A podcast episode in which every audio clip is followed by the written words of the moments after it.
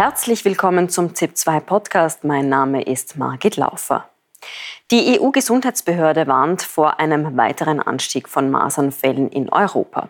Bereits im vergangenen Jahr sei die Zahl der Masernerkrankungen in Europa gestiegen. Die meisten Fälle wurden in Rumänien registriert. Gemessen an der Einwohnerzahl war Österreich hinter Rumänien und Liechtenstein auf Platz 3 mit insgesamt 186 Fällen. Geht es nur um die Fälle, dann liegt Österreich sogar auf Platz 2. Heuer könnte diese Zahl noch einmal übertroffen werden, denn alleine in den ersten Wochen des Jahres sind in Österreich bereits 110 Menschen an Masern erkrankt. Die meisten in Wien und Tirol. Dazu ist Ursula Wiedermann-Schmidt, Infektiologin an der Med-Uni Wien, Mitglied der Ständigen Impfkommission des Deutschen Robert-Koch-Instituts und auch Mitglied des österreichischen Impfgremiums, zu Gast. Frau Professor Wiedermann-Schmidt, wieso steht Österreich hier europaweit an der Spitze, Platz zwei bzw. Platz drei? Ist das politisch zu begründen, so wie wir den Gesundheitsminister gerade im Beitrag gehört haben? Also ich denke, es sind verschiedene Faktoren, die da zusammenspielen. Ähm, auf der einen Seite natürlich hat die Pandemie ähm, die Impffreudigkeit äh, extrem gedämpft. Und ähm, wir sehen vor allem bei den Kinderimpfungen, ähm, dass hier genügend und sehr viel Information gegeben werden muss an die jungen Eltern, damit sie ihre Kinder impfen. Aber die Situation ist so, dass es ähm, doch schon Jahre hindurch wir sehen, dass ganz einfach ähm, die Impfempfehlung, wie sie ausgegeben wird, nämlich dass zwei Masern, Masernmumps-Rötelimpfungen innerhalb der ersten zwei Lebensjahre gegeben werden, nicht durchgeführt wird. In der Regel ist es so, oder ähm, die, die Durchimpfungsrate sollte bei 95 Prozent sein für beide Impfungen. Und bei der zweiten Impfung sehen wir, dass das ähm, wirklich deutlich abrutscht und nach der Pandemie sogar unter 80 ähm, Prozent liegt. Wie groß ist das Problem der Impfskepsis? Das trifft ja dann nicht nur die Masernimpfung, sondern auch andere Impfungen auch. Ähm, können Sie das einordnen?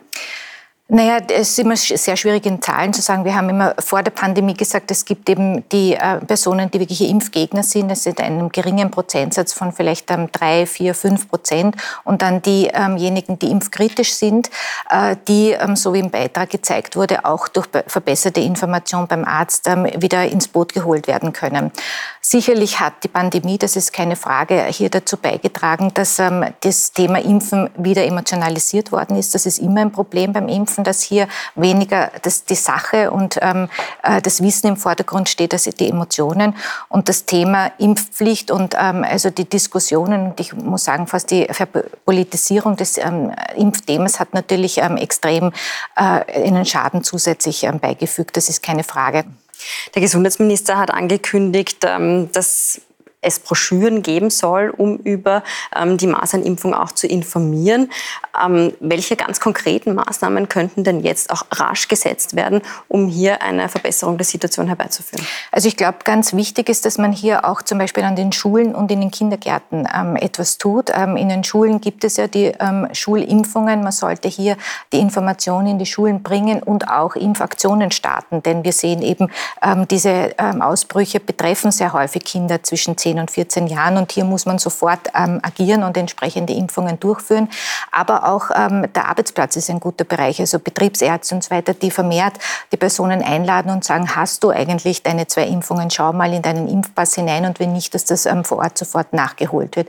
Also hier gibt es viele Bereiche, glaube ich, wo man nach ähm, äh, bessern kann und einiges tun kann, weil Broschüren alleine wird es nicht ausmachen, sondern man muss wirklich ähm, Aktionen setzen. In Deutschland gibt es seit 2020 eine Impfpflicht, zum einen für Kindergartenkinder, Kinder, die in eine Krippe kommen oder auch in die Schule dann, aber auch für ähm, Personen, die im Gesundheitsbereich mhm. arbeiten. Ähm, Wer sein Kind oder sein, äh, eben sein Schulkind oder Kindergartenkind nicht impfen lässt, muss ein Bußgeld von bis zu 2500 Euro zahlen. Ähm, wäre eine derartige Impfpflicht für Österreich auch denkbar? Also Sie haben den Minister gehört, der das also jetzt äh, nicht andenkt. Und ich glaube, das Wort Impfpflicht ist, äh, dramatisch. Und wir haben gesehen, dass das eigentlich in der Regel ähm, das Gegenteil bewirkt und, und noch mehr Abkehr zur Folge hat. Aber natürlich ähm, sollte man zumindest in Form vielleicht von äh, Kindergarteneignungsuntersuchungen oder Schuleignungsuntersuchungen ähm, hier vermehrt auch auf die Impfungen schauen und den Zeitpunkt nützen, um ähm, entsprechende Impfungen durchzuführen. Das heißt also, Besuche beim Kinderarzt könnten intensiviert werden und ähm, hier Eltern, Geschwister und das jeweilige Schulkind oder Kindergartenkind impfen. Das wären gute Möglichkeiten, hier eine Verbesserung zu schaffen.